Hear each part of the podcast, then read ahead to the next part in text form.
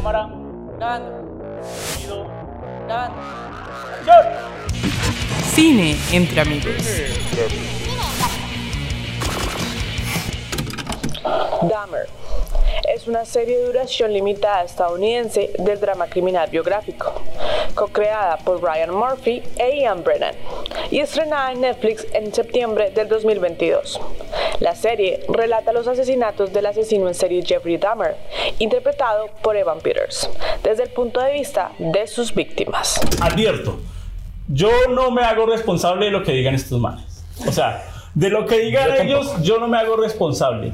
Si hiere susceptibilidades, si daña los corazones de las personas, ahí eh, cada uno es responsable. Ya los conocieron, ellos son los únicos. Yo, Eso pasa cuando eres una persona pública.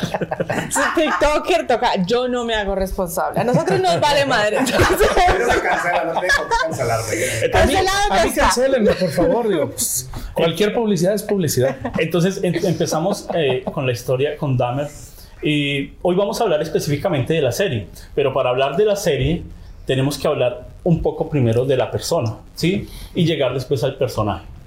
Creo que, que es, es- es lógico. ¿Alguien sabía aquí de que existía este? Yo había escuchado, había visto documentales. Cuando mis 15, 14 años me engomaba todo esto de asesinos en serie y siempre Oh, había visto mal. documentales, ¿no? Porque nosotros cuando vemos estos documentales o estas series, por ejemplo nosotros de Colombia, hay veces no entendemos por qué pasan esas vainas. Decimos, oiga, pero el vecino no sabía, ¿sí o no? Uno dice, "Hay ve- asesinos, aquí hay, o sea, estamos rodeados lo que es Wisconsin, lo que es Indiana, hay asesinos en serie por montón.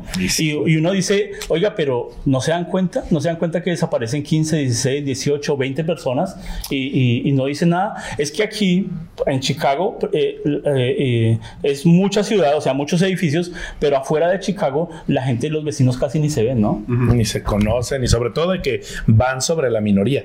Entonces, que es algo que sucedió aquí, que ahorita vamos a, a llegar más a fondo, pero precisamente es eso, ¿no? De que ustedes empiezan a... Sería diferente si estás, este, si el target es gente pues mucho más conocida. Entonces, ¿qué hacía? Se va por gente que nadie va a saber. ¿Qué es lo que ha pasado con otros asesinos? Que se va sobre prostitutas, que se va sobre inmigrantes. Poblaciones vulnerables. Exactamente. Son poblaciones vulnerables. Pero aún así también tiene que ver mucho el que aquí en Estados Unidos la forma de vida es mudarte de acuerdo a tu trabajo. Sí. Tú, tú puedes cambiar de trabajo y no es malo en tu currículum porque eh, ambicionas, cambias de rubro, lo que sea, y, y al cambiarte de trabajo te mueves de casa. Entonces las raíces no se hacen tan fuertes. O sea, La aquí no, gente- aquí no hay el vecino chismoso estando, "Oh, porque ahí en Bueno, Dahmer, sí. la vecina sí fue, ah, sí. Sí. Bueno, él es de Indiana, ¿no? Sí. Él es de Indiana. Entonces, en, en Indiana, las casas son así como, como cuando la abuelita de Dahmer, ¿no? Fíjate que depende en qué parte estés, pero ahí, por ejemplo, conmigo donde yo vivo, sí es mucha gente ya mayor de edad y que son retiradas o semi retiradas y que ya realmente están mucho tiempo en su casa y pues no están haciendo otra cosa más que asomándose por la ventana. Y pues uno que le gusta andar Pero con poca ropa. algo que también yo pienso que sobresale en estas situaciones, como, como en el asunto de Dahmer, es de que es muy común en Estados Unidos no conocer a tus vecinos. O sea, yo no conozco a la, la vecina de al lado. Lleva dos años ahí, no sé ni cómo se llama. Pues que usted también es el antisocial, Toño. Bueno, Usted también es todo antisocial. Entonces, como antisocial, que. pero todo el mundo es antisocial. Yo no conozco a mis vecinos. Y eso que Antonio vive en un edificio donde los, los, los cuartos son pequeños y Claro. uno puede verse, eh, uno verse, Aunque no quieras. a los vecinos los ve fácil. Claro. Y, y- y no se conocen. Pero no hablamos, o sea, yo, yo es así de que yo veo, veo- a mis vecinos así Baja de la que... No, no, no, deja de que bajo la mirada. Estoy por salir de mi casa y escucho pasos y digo, no, espérate.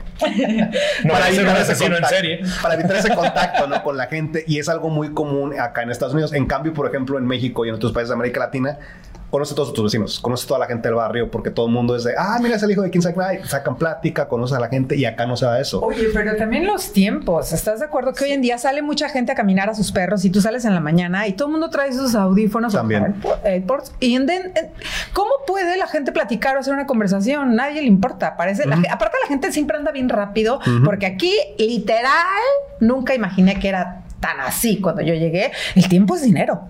O sea, tú no pierdes un minuto porque te restan dolaritos, ¿no? Entonces la gente va rápido, la gente trae, vive aislada, no puedes traer el teléfono porque es mala educación. En Y te lo llamar roban normal. además, y todo el mundo lo trae. los audífonos y eso hace que las personas no interactúen ya como antes. Entonces, eh, eh, primero ubicamos esta, esta serie en un espacio, tiempo también, que es los noventas o qué, qué año era. Es a, a finales de los 80. A finales de los 80s. Ujú. Yo pienso que eso es un dato importante en esto, por- sobre todo cuando analizas de las víctimas, que estamos hablando de gente vulnerable. Estamos hablando aquí principalmente de la comunidad gay y principalmente una comunidad gay empobrecida. O sea, estamos hablando de que la gran mayoría de las víctimas era gente afroamericana, eran latinos, eran, eran minorías, con la excepción de uno, la del chico asiático. Así que es gente que en realidad no tiene una representación en el país. Es gente que no necesariamente recibía algún tipo de respeto o protección. O sea, por- porque lo que vemos en realidad, al menos en esta serie, constantemente es la ineptitud del Estado de establecer un tipo de orden en estas comunidades, porque en realidad, francamente, no les importa.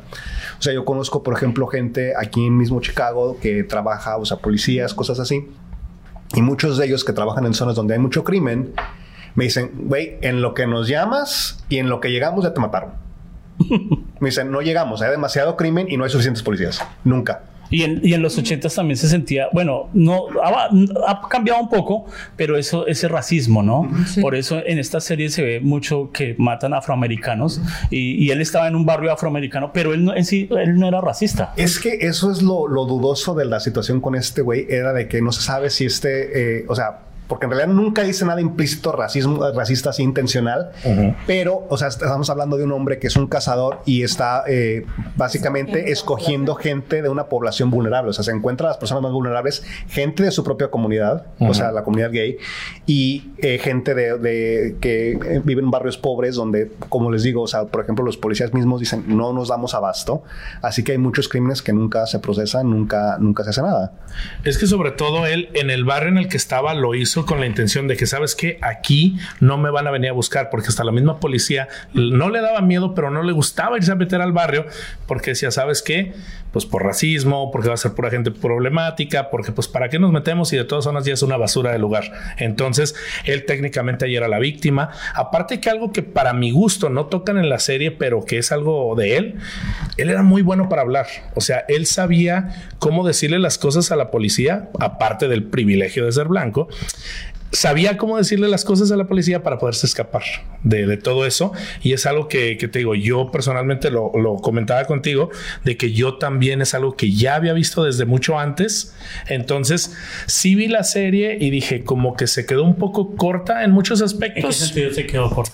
Como yo ya había escuchado esta historia antes, sí creo que hubo ciertas cosas que a lo mejor y no les dieron la importancia o algo que a mí al momento sí me sacó un poquito de onda es cómo este de repente te ponían un año y luego te mandaban a otro año y luego te regresaban a otro año intermedio. Para la gente que no conoce la historia, yo siento que como que de alguna manera sí los podía sacar un poquito de onda de a ver, espérame, ¿qué pasó en dónde? Entonces no iban más así como que sobre la marcha. Pero voy a lo mismo, algo que, que para empezar se lo tengo que aplaudir a Netflix porque sí se aventaron a hacer algo muy fuerte, creo yo. A pesar de que ahorita ya es más fácil que ponga ciertas cosas, creo que sí pusieron unas que a lo mejor no se habían visto antes y por eso mucha gente como que dice, ay, está fuerte, pero está buena.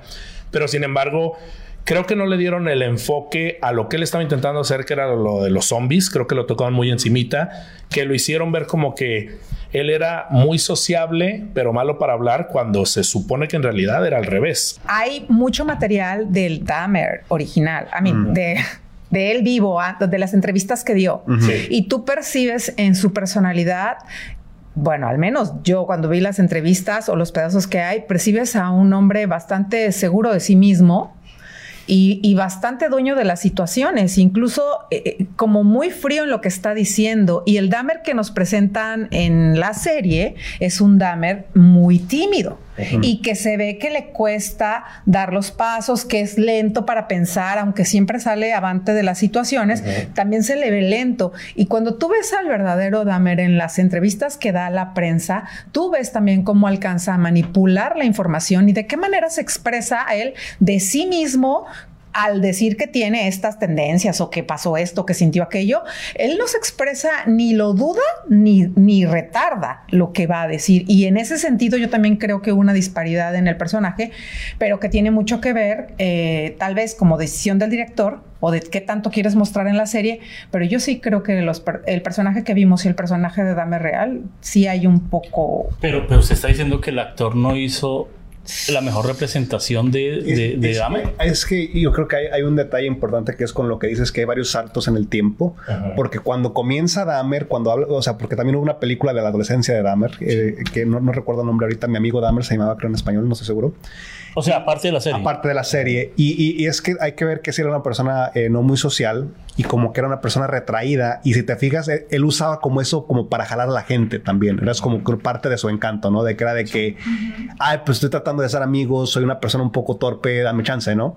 Era como se le acercaba a mucha gente y con eso los convencía, pero eso era una manipulación.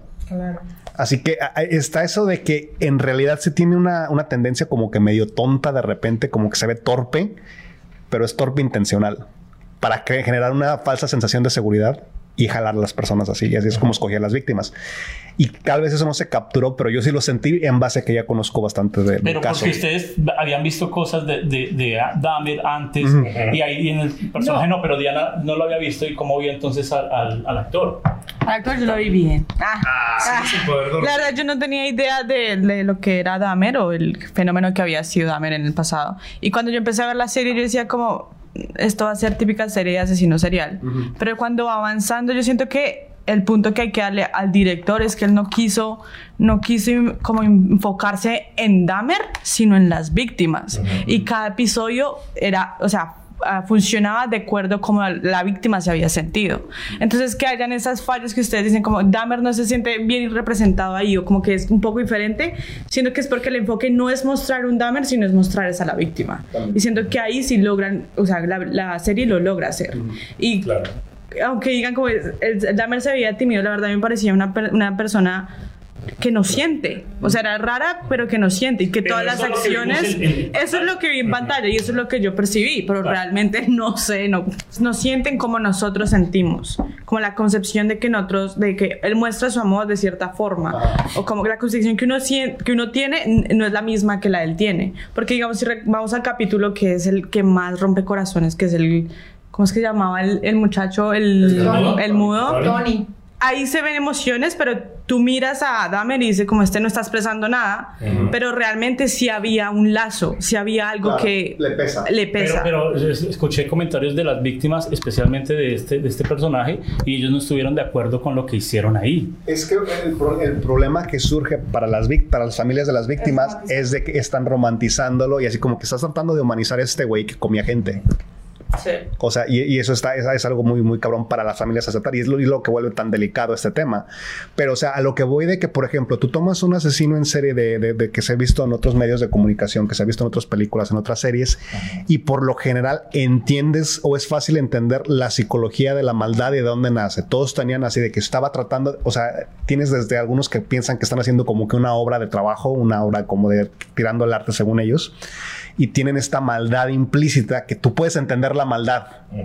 Pero con Dahmer es así como que, güey, No ¿cuál la es- entiendes. No la entiendes. O sea, nunca se explica exactamente por qué él hacía lo que él hacía y por qué no. eh, o sea, nu- nu- nunca queda claro. Nu- nunca, nu- nu- no había un plan. Lo que pasa es de que por eso precisamente este, mencionaban en donde querían que, que el cerebro de él fuera donado para que lo pudieran estudiar. ¿Por qué? Porque los que se ponen a investigar a los asesinos en serie se dan cuenta que muchas veces, ah, ok, ¿sabes qué?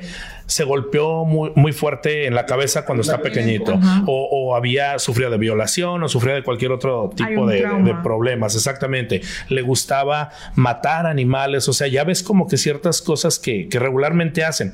Aquí Pero no lo el, miedo veías. de, el miedo de eso era que encontraran que esa era su, su, su, causa, ¿sí? Y entonces ya no lo metían, ya no lo metían a la cárcel, sino lo ponían a una cosa de, de- de sanatorio o lo metían a un- una cosa médica. Sí. Entonces, eh, sabemos que eran los ochentas, y si usted como víctima dice, ah, no, él mató a mi, a mi hermano, eh, se lo comió, mejor dicho, hizo de todo, y era porque recibió un golpecito de pequeño, y usted dice, ah, no, pobrecito, entonces mandémoslo al médico. Claro.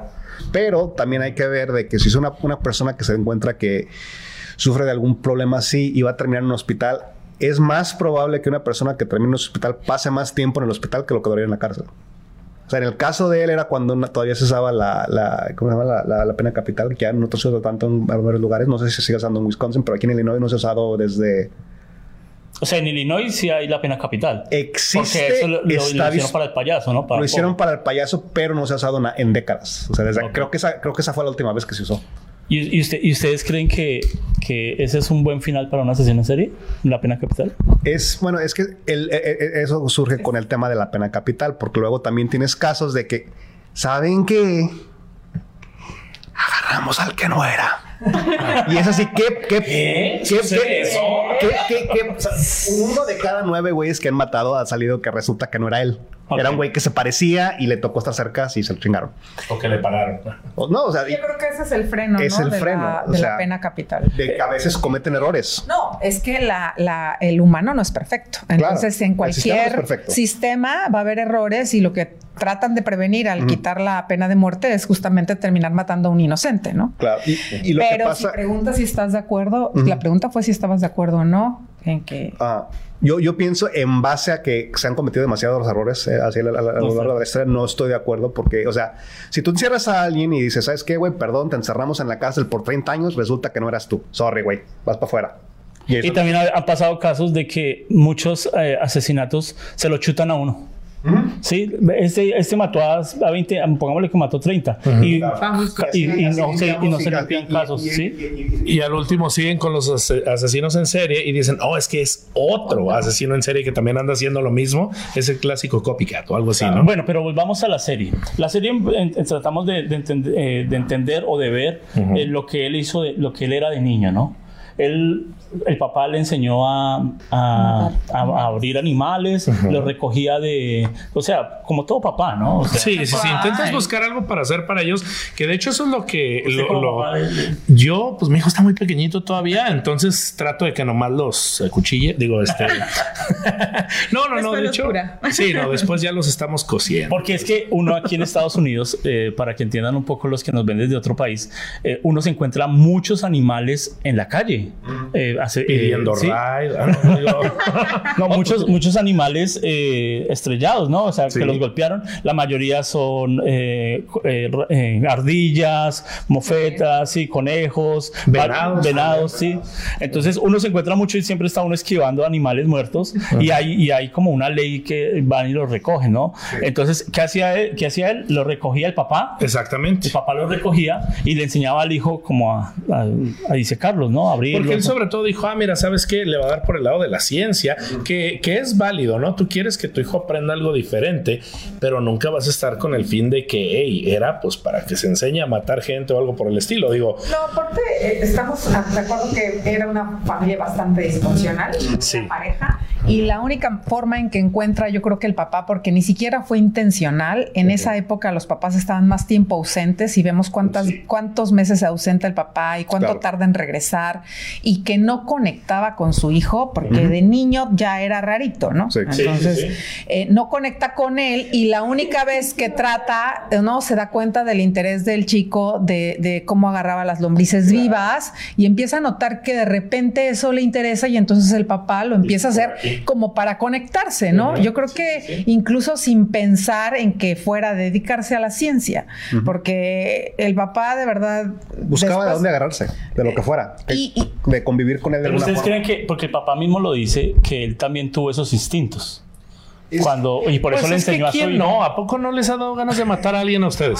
Ay, yo no me puedo comer ni un pollo que creo que No, conocí en es que vivo. ha- haces un, haces un buen punto de que, el- o sea, matar a alguien? no, de- de- en el, sen- en el sentido de que, no. o sea, una persona tiene que Ojo, estar ojo consciente. con la cara. Amigas, las alitas nos van a hacer alitas la próxima. Oye, mi alita traía uña, qué pedo, ¿no? No, pero lo que iba a decir es que, o sea, uno también tiene que estar consciente de que de repente, o sea, la capacidad de la maldad existe en toda persona. Así como cualquier persona puede decidir hacer una cosa buena, puede hacer una cosa mala. Claro. O sea, y, y es lo que estamos viendo aquí. O sea, el, pa- el padre nunca se le ocurrió va a hacer esto. O sea, y él está consciente de que él tenía esos instintos, digamos, de rebeldía, de lo que tú quieras en su adolescencia. Sí. Pero, o sea, una cosa es tener ese pensamiento malvado y otra cosa es actuarlo. Claro. O sea, ya cuando lo haces es otra cosa. O sea, es, es otro. Y, y quién no tiene pensamientos así. O sea, de repente. Y es que, es que ahí vamos a lo que tú mencionas. Puedes tener el pensamiento, pero también depende de qué tanto la gente a tu alrededor te deja, porque ahí se supone que era la ausencia de la que él sufría de que lo dejaron un verano solo. Entonces, este, él nunca tenía a nadie, por eso precisamente ahí lo mostraban como de que, "Hey, ¿sabes qué? Todo bien hasta que me dices las palabras mágicas, me tengo que ir. Ahí es cuando algo detonaba en su cabeza y decía, no te vas a ningún lado. Y que de hecho, no recuerdo si lo explicaron muy bien o no de la razón del por qué se hizo caníbal, porque él decía, es que Viven dentro de mí. exactamente, no se van a Pero ningún lado. Creo que lo poetizaron mucho. No, es- Hay, hay varias, bueno, en, hablando de la serie, ¿no? Eh, la serie, la fotografía fue excelente, fue muy bonito, se veía todo muy romántico, pero perdía un poco como de naturalidad. No sentían un poco como que, ay, tan bonito, tan bien iluminado, eh, eh, muchas cosas, y se perdía como, como esa, ese, eso sucio que, que, que pasaba, por ejemplo, en, un, en el caníbal, ¿no? Entonces él pone un corazón o pone un, un hígado y se ve bonito, o sea, se Sí, ve sí, sí, sí, sí. parecía como si fuera el el silencio de los inocentes. ¿Se acuerdan esas, esas tomas que, que fueron? Claro, el director ya había hecho varias asesinos en serie, ya había Ujú. hecho American Horror Story, algo así, esa serie. Entonces ya había hecho esas, esas y se, se sabe que lo que, que él sabe hacer terror, sabe hacer suspenso. Pero yo sentí en la serie que lo, lo romantizaron mucho a Dahmer. Sí. Visualmente. Visualmente. Es de que, o sea, visualmente el, el- me pareció que tiene ese, esa característica, pero a la vez creo que se puede justificar, sobre todo cuando estamos en el departamento de, de Dahmer, porque tenemos una situación en la cual, en la forma en que ponen la posición de la cámara, como que te hace sentir que tú estás ahí. Ok. O sea, tú ya te vuelves partícipe y testigo. Ajá, eh, eres la mosca en la pared, ¿no? O sea, y, y tiene, o sea, esa tendencia de romantizar, pero a la vez es lo que eh, te mantiene pegado ahí porque lo ves en los momentos muertos también. Sí. ¿Cómo hacían los momentos muertos? En los momentos muertos, Cuando cuando, él ya está, eh, está ella sola, y nomás está como examinando el cuerpo y, y- y ves comportamientos extraños aún en una persona eh, que se supone que está enferma o Pero lo que yo sea. también creo que eso, eso es problema de, no es problema, pero digo, ya es decisión de cómo decides contar la historia. Porque tú puedes hablar de la cinematografía y la fotografía y puede gustarte o no, o puedes decir fue acertada, el ambiente, la época, incluso con esos saltos de tiempo para concretar con cada víctima, porque siempre llegamos al mismo punto con la víctima cuando les avisan que está muerto, este, y se va conectando toda la historia. Es una manera de contar, pero lo que también creo y a mí me molestó desde el principio y, y lo puse cuando compartí este video, no había odiado tanto una serie porque tiene implicaciones sociales. Soy madre de la cual no me puedo deshacer. Lo hemos comentado mucho, ¿no? Siempre puedo ver el cine, pero lo tengo una perspectiva como actriz, pero también muchas veces me gana la perspectiva como madre, porque soy madre de adolescentes.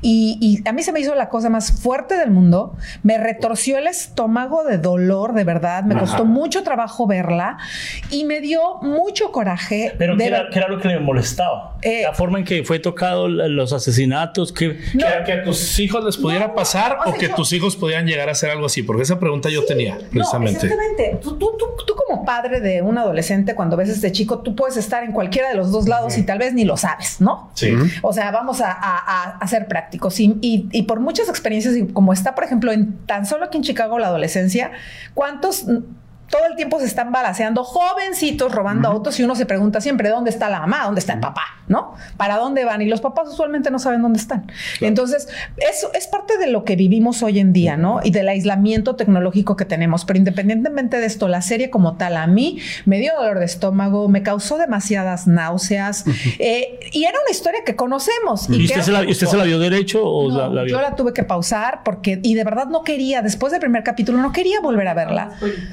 No, literal, así, ah, ya no, no, no quería de verdad, ¿eh? Es la primera que aún cuando me tripas, gustó, uf. Por eso dije, yo advierto lo que dicen ellos. Yo no, yo no soy, no soy ¿Soy- soy el responsable. único que le dio hambre mientras lo estaban viendo? No, yo no podía. La, la neta, yo sí estaba comiendo cuando la estaba viendo y dije, güey, no mames, me salió muy cara la carrita, güey. ¿no? Pero es que nosotros hemos visto películas gore más pesadas, hemos visto suspenso más pesado, hemos visto terror más fuerte, pero cuando uno ve que esto es, esto es real, ¿no? Es, es- es un, es un cambio. Dices, yo creo, es lo que dices, está romantizado el personaje.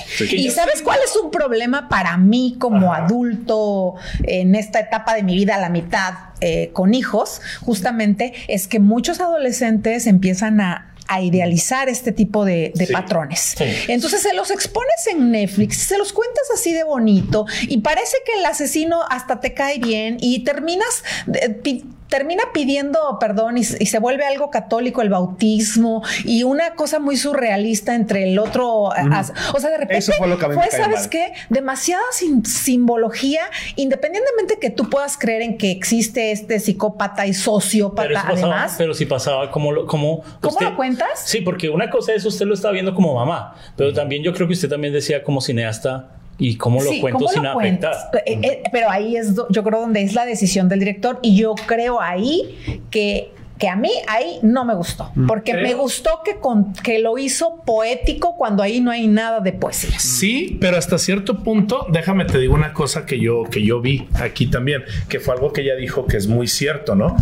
Este, ay sí. Ay, amiga. Ay, no, y sin lentes. Y aparte está bien mamado. No, no, no. Este. que algo que yo he visto que luego lo quieren romantizar, pero pues sobre todo creo que los últimos dos episodios se enfocaron tanto a las víctimas que por eso precisamente dijeron: Hey, si lo estabas amando, con estos dos últimos episodios te vamos a recordar que lo tienes que odiar. Ahora, referente a lo que tú mencionas, digo, sí es cierto, le están dando tanto. Ahorita ya es, creo que está en las cinco series más vistas de Netflix de la historia. Entonces, ¿qué es lo que va a pasar? Antes decía, ah, yo puedo ser un asesino en serie y no me van a atrapar. Ahora, ¿qué vas a decir? Ah, yo quiero ser un asesino en serie porque quiero que me hagan mi serie en Netflix o en algún lado. Sí, sí pasa eso. Sí, y, lo- y lo- y- y- y eso es lo, lo feo también de esta sociedad, ¿no? Gringa, que, que tiene la fama para tratar, y más ahorita que las redes sociales tratan de, oiga, esto lo lleva más famoso, lo trata eh, más idol- idoliz- idolizar. ¿Sabes qué? Existe eso porque hay oferta Claro. y hay demanda. No, es que- O sea, la verdad es que ah, en esta co- confrontación que hubo de quienes sí estaban de acuerdo, quienes no, por la serie, por las razones que sean, por las víctimas o por el, por el, ex- la verdad es que se consume. Pues por eso estamos haciendo este podcast. Y es que hay, hay un morbo, de- hay una curiosidad, o sea, del morbo Pero que ustedes no me están dejando hablar a Diana. Bueno. Ella está que habla desde hace rato. A ver, échale. Sí, ya está me que Ya, ya me robaron hasta la idea. Y necesitamos callarnos para que ella hable. A ver, a ver. Por favor. Que nos estemos hablando lo tonto y que no pueda la más gente. Y Por eso ya dejen hablar. Adelante. El micrófono es tuyo y la gente está viendo. yo- yo- Saludos a mi hermana. que no digo. saludos a Sandy. ¿Quién lo digo? que no llegó. Yo iba a decir que es Gracias. que depende, tam- depende también de la perspectiva y cómo la estés viendo. A mí, o sea, yo siento que no lo romantizaron porque cuando yo estaba viendo la serie me, me dio más como el asco de ver cómo esta persona estaba haciendo sin que la escena sea asquerosa. O sea, simplemente me comió mentalmente, no visual. Entonces yo siento... Eso sonó feo, sonó. Y de dame. No, que me coma, dame. Momento de Floyd. Upsi.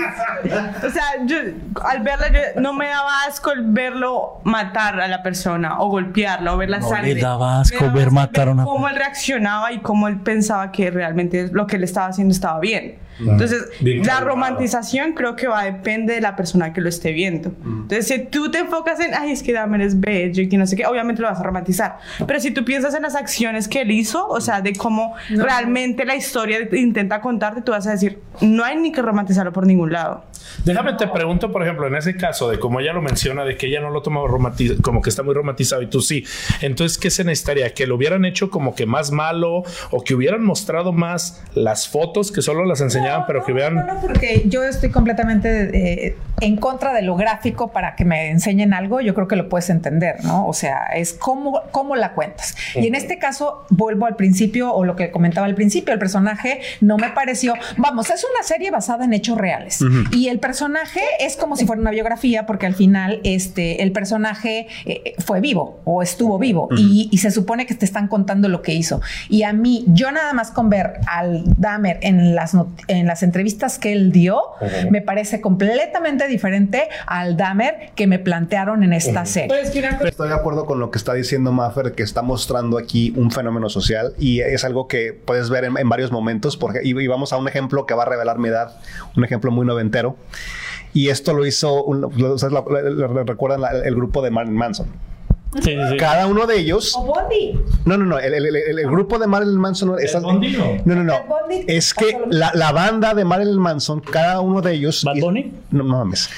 Formó su, su, su identidad, formó su identidad de, de cada personaje de la banda que tenían. O sea, se formaron un- un- una persona para, para la banda y se le dieron el nombre de, una, de alguna persona famosa que haya muerto y ser el nombre de un asesino en serie. O sea, Marilyn Manson es Marilyn Monroe y Charles Manson. Y así se hicieron, o sea, este John Five era John Wayne Gacy y los Jackson Five. Y cada, cada uno de los miembros de la banda tenían eso. Y ellos lo hicieron ¿Cómo sabes? no, o sea, que fue una, fue una banda muy grande en los noventas, o sea, pero al punto que voy es de que ese juego de, de palabras que se está haciendo con, con esa serie, con, con- perdón, con la, con la banda, es muestra el problema social que existe, que si tú si quieres ser famoso en Estados Unidos, o eres artista o eres asesino. Y, y yo soy artista. que- Eh, Usted es artista. Y Antonio. Yo, Cha, cha, cha. Mira, yo no soy nada, pero yo sí me gusta también combinar. Por ejemplo, mezcal y alitas, por eso mezcalitas. Ya ves que eso es lo de. comercial. Eh, nos, escriben, nos escriben, pero es que no es un documental, es una serie. Claro. Otros nos escriben saludos, otros. El San dice que sí llegue, pero no me abrieron. Eh, dicen eh, que nos están viendo desde el trabajo. eh, ¿Qué y el baterista la como- gente, y- no? y entonces hay varios, varios comentarios que, que algunos a favor y otros en contra, ¿sí? Porque muchos cuando vemos estas series de asesinos o de cosas reales, lo metemos como si fuera, nos estuvieran documentando esto. Y sabemos que en la serie, y, y los que han, han trabajado como directores saben que cuando le dicen, oiga, yo quiero contar esta historia, lo más difícil es hasta qué, hasta qué punto puedo hacerlo real y hasta qué punto puedo salirme de la realidad. Eh, para los actores, si llama Maffer nos puede ayudar más. Eh, cómo uno llega a la psicología del personaje y la psicología de mi personaje. ¿Sí? Porque una cosa es, usted sabe que este asesino existió, sabe y lo analiza, le, escucha las, las grabaciones y ahora cómo usted toma ese personaje. Lo digo por qué. Porque era muy necesario las gafas en todo el tiempo. Muy pocas veces este, este, este actor se quitó las gafas, pero en los documentales, las entrevistas, él las hacía sin gafas, sin lentes, ¿sí? Es que y, no en a el juicio, en el juicio se quitaban los lentes, algunos diciendo que es que él no quería ver muy claras las víctimas, por eso él no quería reconocerlas ni nada, él se quitaba los lentes. Y eso fue algo que le recomendaron los abogados porque si él podía de pronto expresar diferente. Entonces, pero en la serie, él sí todo el tiempo, el, el lentes era como, como eso que tiene, que lo identificaba, porque si se quitaba, uno ya veía al actor. Y lo peor es que esos lentes se van a poner de moda, güey. Ah, sí, sí, sí. Dalo garantizado, güey. En todo el pinche. tiene to- volumen. todo lo que va a ser las siguientes, ¿qué serán? ¿Dos temporadas? O vas a ver esos lentes constantemente. O sea, ya estábamos Que es los que hablando. tú traías ahorita, pero te cambiaste, ¿no? Sí, de hecho, es- no, no sé. Entonces, entonces, no, a lo que voy es cómo uno primero analiza primero el personaje como tal y cómo uno adapta ese personaje como actor. ¿Cómo hace usted, Maffer?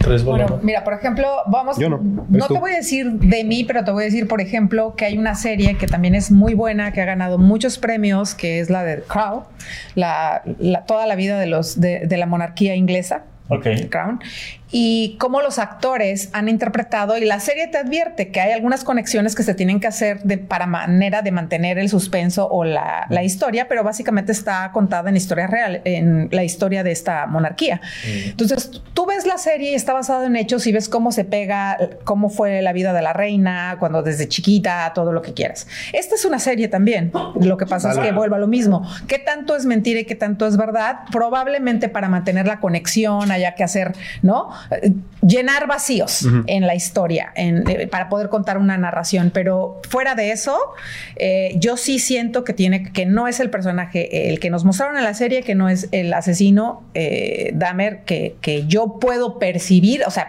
a, a través de, de mi visión personal, en lo que conozco de él de otras fuentes. Porque también hay documentales de él, también hay no- eh, entrevistas de él y no me hace match. Entonces ahí me pesa decir que pierde para mí eh, el valor de la, de la historia. Porque si tú me estás contando una historia basada en hechos reales y ya el personaje protagónico, digamos, el personaje en el que estás basando la serie, no es como fue, me estás contando otra historia.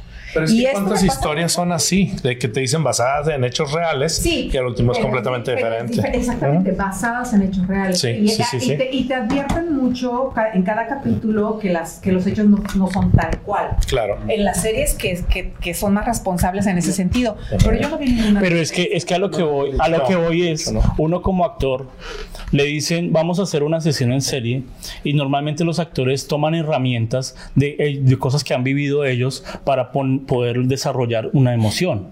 Este personaje no tenía emociones, ¿cierto? No tenía, sí, entonces, bueno, vamos a, a- a- o sea, uno, los, los actores que veo, que conozco y dicen, oiga, necesito una motivación para desarrollar esta tristeza, necesito una motivación para desarrollar esta soledad. Sí, no es, oiga, se sintió solo, no, sino buscan una, una motivación pero- y necesitan una motivación para asesinar. O ¿Sí sea, digo, hay situaciones que te han pasado personalmente, pero yo creo que un actor más limpio es aquel que puede hacer sin usar sus emociones, porque es muy desgastante. Y como para que el asunto es aprender de lo que te toca, ¿no? Te dieron un personaje y estudias todo lo que puedas saber sobre él para poderte poner en sus zapatos y entonces compartir eh, como si fueran reales las escenas que vienen en el guion. No, de, no tomar de tu vida personal, ni los personajes deberían tener algo que ver necesariamente contigo como actor, ¿no? Pero lo primero que haces es documentarte, buscar el contexto y partir de un punto en el tiempo, ¿no? De, para poderte rodear de elementos y crear algo. ¿Y qué es lo que hace la gente que interpreta, los actores que interpretan a personas que son reales o que fueron reales? Justamente aprender de la historia de lo que hay de ellos. El que interpretó a Cantinflas en la película Cantinflas no lo conoció, pero tuvo que ver todas sus películas para entender el manejo corporal, el manejo del cuerpo. Entonces, ¿qué haces? Vas a la información. Este actor debió haber ido, seguramente. Déjame a unos animales. cómo se siente. No, debió haber ido a donde está la información, a llenarse de videos y de ver. No, es que lo que, lo que, lo que yo digo... Es hacer cantinflas Y otra, cosa es matar gente. hacer un papel de un asesino serial. Pero es- donde no es- no es realmente tú serial. como, como actor no llegas a tener a crear esa conexión, o sea, como que no llegue a afectarte ese tipo de cosas. Una cosa es cantinflas o, cualquier papel que, que involucre emociones y que tú puedas separarlas. Ok, soy actor, no necesito conectar mi papel con mi vida, pero puta, estoy haciendo un asesino serial. Yo no tengo esas conexiones y cómo no logro eh, mostrar mi perspectiva a eso. ¿Cómo voy a imitar a un asesino serial? ¿Cómo no voy a como limitarme a decir esto que estoy haciendo está mal? O sea, como actor. Nosotros estamos aquí tratando de, de- de- de sacar conclusiones o tratar, sí, porque no somos los directores, Sí. trabajamos. Por ejemplo, aquí hay una pregunta que dice Andrés, pero el personaje es creado desde qué perspectiva? ¿Desde el asesino, desde las entrevistas o desde los documentales? ¿Sí? Porque sí, yo entiendo que, que Desde uno ve los documentales y uno dice, ah, yo creé ese asesino de lo que vi ahí. Y ese asesino era manipulador, era tal. Pero ya también desde el- un libro de la biografía o desde el libro que hizo el papá, ¿sí? Cada uno tenía una perspectiva diferente. sí, sí. Eh, Por eso vuelvo al principio, es la manera de contar lo que importa, porque es la perspectiva, los ojos del director es la manera en la que se va a contar la historia y el director puede estar en cualquiera de esas posiciones, puede tomar a ese Dahmer eh, de las entrevistas y proyectarlo, porque eso es lo que quiere contar. En este caso, el director quiso contar esta historia y esta historia que quiso contar este director a mí me pareció romántica y no me gustó. Yo siento que lo que quiso contar fue las víctimas. Y cuando tú encuentras la perspectiva de las, de las víctimas, vas a tener emociones Yo, partiendo yo de las pienso que hubieron capítulos que sí, se, sí lograron se el punto de las víctimas, pero hubieron capítulos que sí se perdieron. Sí. que lo- los, las víctimas fueron, la- el texto que les dieron a las víctimas fue demasiado forzado desde mi punto de vista.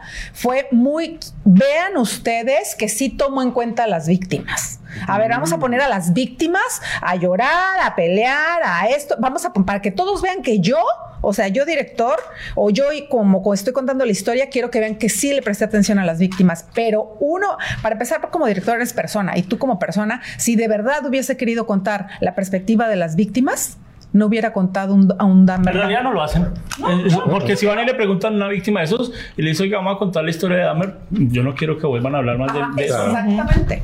O sea, desde ahí, desde ahí, yo creo que no puede contar el director por la forma en que lo hizo, nada que tenga que ver con las víctimas. Y tal vez por eso hay tanto enojo de parte de las víctimas, porque no es, no es, no está tocado de forma sensible, aun cuando fue una serie. ¿Cuántas series no hemos visto de horror? Y, y uno las disfruta, ¿no? Sobre y uno todo- ve los documentales, está el Ted Bond y está y, te- y tú entiendes cómo va la dinámica, pero en esta, a mí la verdad, fue muy dura. No, O y sea, a es que no. lo, lo humanizaron demasiado Sí. en ciertos o sea, momentos. hicieron que la gente realmente se, se enamorara un poquito de él y sobre todo lo que tú mencionas de las víctimas, de que a lo mejor y si tú te pones a ver los reales y todo, de cómo las víctimas gritaban y se sentían bien mal. Aquí sí hubo una escena en donde alguien estaba gritando de que tú me quieres ver enojada y todo.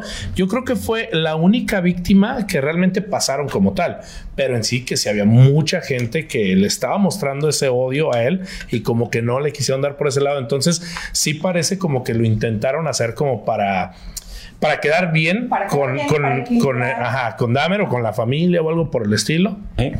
Cuando el actor alcanza a lograr lo que el director quiere, porque el actor hace lo que el director quiere, ¿sí? Eh, porque muchas veces, muchas veces le echan la culpa, es que el actor no me gustó porque tal. No, es que el actor hace lo que el director quiso mostrar. Sí, por eso se llaman estos actores de, de esa categoría, ¿no? Y este, este actor en tal, Evan se llama, Eh, eh, ha hecho varios locos, ha hecho, ha hecho No varios pregúntale a personajes. ella. ha hecho varios personajes también asesinos, ha hecho locos y, y cómo es porque cuando vimos al Joker, Sí, sí, cuando sí. vimos al Joker y cuando que es un personaje que no existe y, y el actor no quedó bien después de ese personaje, ¿sí me entiende? Entonces imagínese este después sacarse ese personaje y, y ya entrar a otro, pues qué difícil. Primero me documenté, vi videos, le- Y, y sobre todo estás hablando de que es un actor que tuvo que hacerlo de asesino, que tuvo que hacerlo de homosexual, que tuvo que hacerlo de rarito, también en la cuestión de que hasta en su forma de hablar, su forma de expresarse, o sea, sí es como que para mi gusto hay mucho trabajo, exactamente, y sobre todo es algo que si este, yo independientemente de que si el director o que si no me gustó o algo, yo creo que al actor como tal, yo ahí sí se lo aplaudo porque para mi gusto hizo muy buen trabajo. Es un personaje sumamente monótono. Habla lento, todo le, como que le pesa hablar, no sé. Y a pesar de eso te mantienes pegado. Pero, pero, bueno, ustedes la vieron en inglés, todos la vieron en inglés. Yo la vi en español y en inglés. O sea, habían, habían, habían momentos que dije, oiga, yo quiero saber cómo le hizo en realidad. Y, pero yo la vi en español. Y entonces la ponía y sí cambiaba, sí se sentía, porque pues todo ese trabajo, para que llegue alguien de doblaje que también hace un trabajo fuerte, pero no es lo mismo, ¿no? Yo la vi en francés. Luego no le entendí y la cambié a inglés. Es que ese, ese es un problema típico de los doblajes de que nunca queda al nivel del original. O sea, yo por eso siempre, aunque sea un idioma que no entiendo, lo prefiero ver con subtítulos porque no, nunca Sí, queda igual. también, Nunca queda igual. igual. Así que no. Algo que tenía para, para, para avanzar en este de la serie es, ¿esta serie se podía contar en una película o tenía que ser así por capítulos? Ah, yo pienso que sí se pudo. Porque ya hay, ya hay, ya hay como tres películas de él. Claro. Así. Y yo pienso que Y por eso lo hicieron. lo mismo. Qué flojera. Es que, no, es que, es que eso, lo- eso lo, lo claro porque normalmente cuando empezamos así este, estos, estas charlas de cine entre amigos, decimos cuidado porque vamos con spoilers. Todos sabemos qué iba a pasar. O sea, todos sabían qué iba a pasar con el asesino, todos sabían el final y, y, y qué era lo que engomaba. ¿Qué era, ¿Cuál es el morbo de la gente? ¿Es lo que engoma? Parte es el morbo, pero parte también es el trabajo actoral que hizo él. O sea, porque digo, lo, lo que a mí me atrajo de la serie, la razón por la cual yo me pegué, con el- porque me aventé de corridito, yo me aventé los 10 episodios. Y yo la razón por la que quedé picado es porque los momentos muertos de este, de este personaje eran, eran, o sea, era- cau- cautivaban por el trabajo actoral. O sea, la, la historia en realidad no, no tiene mucho, o sea, es una cuestión así de que este es un güey, es un monstruo, hizo cosas horribles, lo agarraron, punto de la historia y se acabó. Pero co- ves el trabajo actoral que hizo este güey y te atrapa porque tiene... Pero, pero a mí también me parece que lo difícil, eh, y Maffer me corregirá si no, es usted tiene una historia real, pero cómo cuento esa historia y cómo le doy todo esto dramático, las curvas, cómo hago que los personajes den vueltas, vayan, vengan, porque ya la gente conoce esa historia. Entonces, eh, eh, no solamente la parte actoral engomó para mí, sino a mí me engomó la forma en cómo fue contada, la forma en cómo iba y volvía. A mí eso es lo que más me, me, me, me gustó de, de esta Esos serie. cambios te, te, te mantienen interesado porque es, ok, estamos ahora viendo un punto diferente de su vida, estamos regresando a la niñez, estamos regresando a la adolescencia, estamos al día que lo agarraron, estamos a- y, y eso te mantiene esos cambios porque en realidad, o sea, él es una persona, el, el, el, el, el, el- el- el Dahmer de veras era una persona monótona, era una persona así como que muy lenta, no era particularmente interesante. Sí. Y en esta, en esta serie y, y lograron a, a- a cautivarte con, con eso, a pesar de que él es un hombre tan lento y que habla así. Yo creo que es lo destacable, ¿no? Porque Ajá. hay mucho tra- muchos trabajos ya de él. Todos sabemos en qué termina, ¿no? Y todos sabemos lo que hizo. Entonces, ¿cómo te la cuento para que te quedes? Entonces, a mí esa parte se me hizo muy interesante y yo le doy todos los aciertos del mundo a la dirección de arte, que no, no me pareció que, que es la mejor, porque... Uy, o sea, Maffer le está dando No, duro. no, a ver, al director. enfócala ya. No, Sí. vamos a. Maffer, pero ella es, mira. Ahí la van a ver. Ahí, Ahí está. está. Ella. ella. ¿Qué ¿Qué pasó? La pasada. ¿Qué? ¡Ah! Y Que el director no le gustó, que el director de arte no le gustó, Sí, que la, sí, que sí. no le gustó. Que no, que no. Ahora, ¿qué, sigue que no, le gusta? Pero, la pero pareja. No, no, quiero decir que la dirección de arte me gustó, pero. ay, pero es que, por ejemplo, se me hizo un trabajo muy íntimo. Como decías tú, una cámara muy, muy cerca de- del, del protagonista, del, del dueño de la historia. eh, se me hizo muy íntimo, un trabajo muy íntimo, o sea, donde no requerías como un presupuesto así de que mm, 20 mil extras a la hora, por ejemplo, cuando se roba el maniquí, ¿no? Y ves una tiendilla ahí de los, de los ochentas eh, y tres personas pasando, ¿no? Entonces tú dices, ay, pues es muy poquito de producción. Pero sin embargo, eh, fue lindo. O Pero sea, es que estas decisiones que, que uno tiene que tomar como director, y, y lo hablo eh, para que ustedes piensen cuál fue el capítulo que más les intrigó o les gustó. Voy a decir el mío. Eh, no solo porque por el de la víctima, sino la forma en cómo fue contada y la mayoría de silencios uno sentía como era. Entonces, ese capítulo, ese capítulo donde está la persona sordomuda, fue muy bueno porque se sintió muy conceptual. Se sintió uno muy en la vida de él y, y de tomar la decisión de voy a hacer este capítulo en silencio. Sí, y fue frustrante, ¿no? Por- por- para uno, porque si él, él no puede oír y ha vivido así su vida, pero para uno de repente ese silencio, silencio, cuando todos están bailando, era interesante, pero además a mí me desesperó muchísimo el no oír nada. Ahí, El ahí volumen, ¿no? es donde yo dije, el director sí, se metió en la víctima, eh, o sea, el director sí nos hizo sentir. Pero eh, de todos los episodios, según lo que he escuchado, es el que es más. eh, se tomaron las- la, la mayor cantidad de libertades porque te presentan como que oh, tenían una especie de relación por muy corta que haya sido y en realidad no. Él lo, lo- lo conoció únicamente- únicamente por un día y lo, y lo mató ese mismo día. Exactamente. Y en la serie te lo pintan como que hubo. Sí que hubo Es que, Una- es ponle que una vamos semana. a lo mismo, vamos a lo mismo. O sea, te lo quieren hacer ver como, ah, no, pero es que sí tenía, era bueno, tenía su, su estilo y no hablan acerca de sus trofeos, de cómo él cuando, cuando este, los mataba, le gustaba quedarse con el cráneo y con los genitales. Y luego él se masturbaba mientras estaba tocando los genitales, mientras estaba tocando el cráneo, toda la experimentación que hacía para poderlo conservar de esa forma. O sea, para mi gusto, como lo dijo Maffer, o sea, quisieron a- hacerlo quedar bien de alguna manera y no mostraron el verdadero monstruo que él llegó a ser, porque sí, porque si este se ponía a hacer otras cosas que no eran en realidad, o, o, por ejemplo eso que mencionaba yo, de que en ningún momento dijeron, ah, ¿sabes qué? También este se masturbaba con los cráneos, o por ejemplo también, ¿sí, Sí, lo hicieron. lo hicieron? Pero, o sea, no te muestra el man masturbándose con un cráneo, pero sí hay escenas. beso, Pero ¿no? espera, Pero- también hubo una temporada O sea, en que iba a los, a los en, la, eh, en los hechos reales, iba a los funerales, esperaba que se fuera la familia, que lo enterraran y luego los desenterraba y tenía sexo con ellos. El tener sexo con muertos de- tiene un nombre, ¿no? Es una enfermedad. Este, Y a lo que voy, sí. Digo, no, ¿cómo? Pero a lo que voy es cuando vemos que hace esto con este chavo que ve en el periódico, en el obituario y va a desenterrarlo, ¿qué vemos? ¿Una imagen donde lo abraza? Lo que pasa donde, es que- pero es una imagen muy dulce. Es, Claro. imagínate, o, o sea, por ejemplo, si tú me dices a mí, mi hijo está muerto y de repente el, ca- el cadáver está ahí, es probable que yo vaya y lo abrace. Porque, porque eso hay un sentimiento de amor y, y que tal vez dices, no importa, tu pareja, con quien sea que se te mueran los brazos, esa es la posición. Él lo hacía por, por darse placer sexual.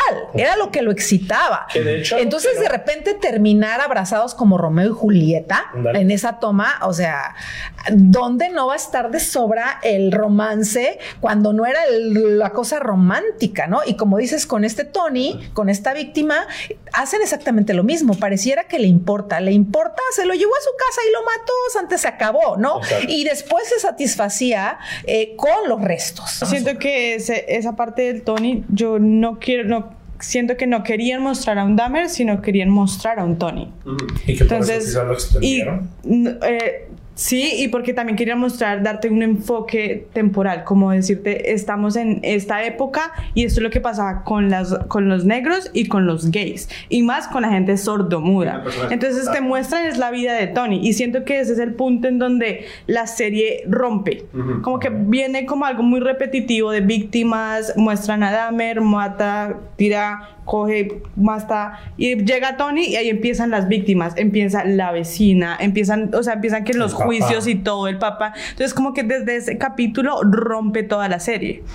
Y la otra pregunta es, si él hacía eso con los muertos, los desenterraba para tener actos sexuales, si tú tuvieras la poder, o sea, bueno, si ustedes, no tú, eh, tuvieran el poder de dirigir esa escena, o, de, es- o queremos mostrar que él hacía parte de necrofilia, ¿cómo lo hubieran mostrado y en más en una plataforma de Netflix? Pero ustedes creen, hablando de la serie como tal, ¿no? Eh, eh, imagínense la cantidad de demandas que empezaron a llegar. Oh, sí. Porque no solamente porque las víctimas quisieran o no, porque la de abogados dirían, "Ah, ah, ah, aquí hay plata, aquí hay dinero, ¿no? Ya, ya- Claro. Vivimos en un país de litigio. Pero vamos a ser honestos. Ahorita, como yo lo mencionaba hace rato, está en las cinco series más vistas de Netflix. Todo el dinero que están generando, sí, demanda mete a una parte, seguimos haciendo mucho dinero. Pero esa demanda la llega al director o la gana. la- Supongo que a Netflix. Llega a Netflix directamente, está protegido por la compañía del director. Ese es el propósito de hacer Sí. este tipo de trabajos. Y lo que va a pasar es que van a meter una demanda multimillonaria a Netflix y Netflix le va a decir, no les vamos a dar los 10 millones, pero les damos dos. Ujú. quieren o no. Eh, repártanlo. Y ahí se lo reparten. Y es de hecho lo que les pasa a varios de los familiares porque meten demandas en contra de publicación de los libros, se meten demandas en contra de los cómics que se empezaron a publicar, meten estas demandas y así es como se resuelven casi todos los casos aquí en Estados Unidos. Tú metes una demanda y eventualmente dicen, eh, no, güey, pero te damos la mitad. Ok, peor es nada. Y se ahorran el dinero que se debe pasar a los abogados. Exactamente. Y es lo que va a pasar con esto. La- la- las familias van a meter demandas multimillonarias con Netflix, pero Netflix tiene con qué pagarles y, y Sí, porque- de aquí en un año ya la gente se va a olvidar de esto completamente. Hablando de, de personajes de la historia, porque bueno, hablamos siempre de Dahmer y de, y de la persona sordomuda. Hubo otro personaje que les movió, le voy a decir el primero para mí, pero no se, no se copien. Porque digo, a mí alguien que me movió y que me, yo apenas casi lloro, fue- era el papá del Oriental. De este.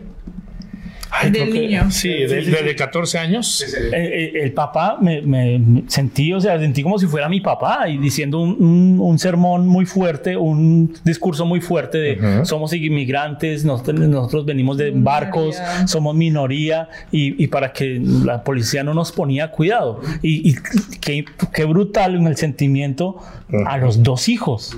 O sea, Sí. a mí ese personaje Uno se le escapó. el personaje no fue majestuoso, no hubo gran actuación, no- era muy serio el señor, pero transmitió lo que El dolor. yo porque vi también las lo- la- eh, está la serie de Dahmer y están las grabaciones, ¿no? Y también sale él hablando, ¿no? Sale y es exactamente igual. O sea, a mí ese- esa interpretación de ese personaje me gustó. ¿Tienen a otro personaje que le haya gustado? La vecina. La chismosa. La- bueno, la chismosa en cuestión. chismosa con razón, en ¿eh? Sí, sí, porque ya le está, o sea, lo que decía Dahmer ya le estaba afectando a ella en la vida personal. Sí. Entonces ya hacía parte de lo que hoy algo está pasando en donde estoy viviendo. Y siento que la construcción que tuvo ese personaje en toda la historia le da más fuerza, más fuerza a la serie. Como que desde un comienzo tú vas a decir, es la vecina X, Claro. pero lo que termina siendo la vecina. O sea, de todo el proceso de que, oiga, algo está pasando, algo está pasando, para al final como poder hacer algo, es como, wow, de, se, se respeta. Y, Y, la y- y algo, algo que le decían a, la- a ella era que había ido prensa de Italia, de Francia, de muchos lados, la local. pero la local no la entrevistaban a ella, ¿no? Ajá. Entonces eso sí fue muy... muy O, o también le decía, me quieren entrevistar y la- ni la policía quiere entrevistarme. O sea, todos lados me quieren, quieren saber mi, mi opinión y lo que, o lo que sucedió, pero ni la policía ni los que están juzgando a Dahmer me quieren entrevistar. Y hablando de eso, hay, hay veces, bueno, pues me dirán si es o no, los actores, como tienen documentales, grabaciones, videos, pueden hacer ese personaje y empiezan a criticarlos, pero de las víctimas no tienen. Claro. Entonces, ¿cómo era esa víctima? ¿Sí me entienden? ¿Cómo era esa vecina? ¿Vieron algunos videos? Entonces, es más berraco o más difícil eh, a- a crear un personaje que tenemos mucho documento o crear un personaje que no tenemos nada. Es que con el personaje donde no tienen nada pueden hacer, eh, pueden tomarse ciertas libertades creativas, que es lo que hicieron con la vecina. Y de hecho, yo, yo estoy de acuerdo, creo que fue el personaje más, más bien elaborado. No tanto por lo que la ves que haga o lo que diga, pero constantemente te muestran lo que ella escucha. Y entonces te pone a ti en la posición de qué harías tú si escuchas. O sea, lo que lo tortura a ella no es lo que está pasando. Algo más realista. Claro, no, ella no es torturada por lo que sabe que está pasando, es por lo que escucha y lo que se imagina. O sea, se vuelve víctima de su propia imaginación en base a lo que está ocurriendo al lado y, y los aromas, los ruidos. Creo que se quedó corto lo que ella se imaginaba con lo que ya después se enteró que pasó en realidad. Como que No, "Ay, es güey". que imagínese. Sí. Pero, pero otro, ¿Cuántos ¿cuál personaje a usted le gustó más? Ah, yo, yo- diría que uno de mis favoritos fue la vecina. ¿Qué dice Mafer? Mm, yo no tengo favoritos No. en esto. A mí uno favorito y, lo- y- y se lo hizo también. Y se lo hizo. No, pero a mí uno que me pareció interesante y, y después lo volví favorito fue porque después de que acabé la serie vi un documental y el papá era igualito.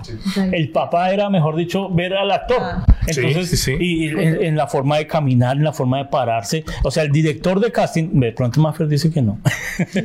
pero en la, el Las opiniones de Maffer el director de casting se lleva una responsabilidad muy brutal porque eh, el director dice quiero esto, ¿no? Entonces que el director de casting tiene que empezar solamente con fotos, cómo lo desarrolla. Imagínense haga un casting, porque los los actores mandamos muchos casting, ¿no? Y oiga, usted va a ser de este personaje, envíeme esta escena. ¿Sí o no? Eso me pareció brutal. Y un personaje que la rompió, que ponen usted la escena real con la, la- la de la, la de la actriz o la de la serie, es la, la afroamericana que gritó y que se le fue a Dahmer. Sí, Oh, sí, sí, sí. la- Pero, pero ahí volvemos otra vez a esta contarte los hechos, es decir, a lo que tiene que hacer el actor es irse a las fuentes y el director está dirigiendo en marco de ¿no? De personajes que sean el papá, se parezca al papá y actúe como el papá y camine como el papá y todavía hay comparativo de esas escenas, ¿no? Digo, como, como la escena de, de esta, de esta mujer. Y entonces ponen a la actriz haciendo lo mismo. Entonces eh, la dirección está copiando o tratando de recrear cosas reales.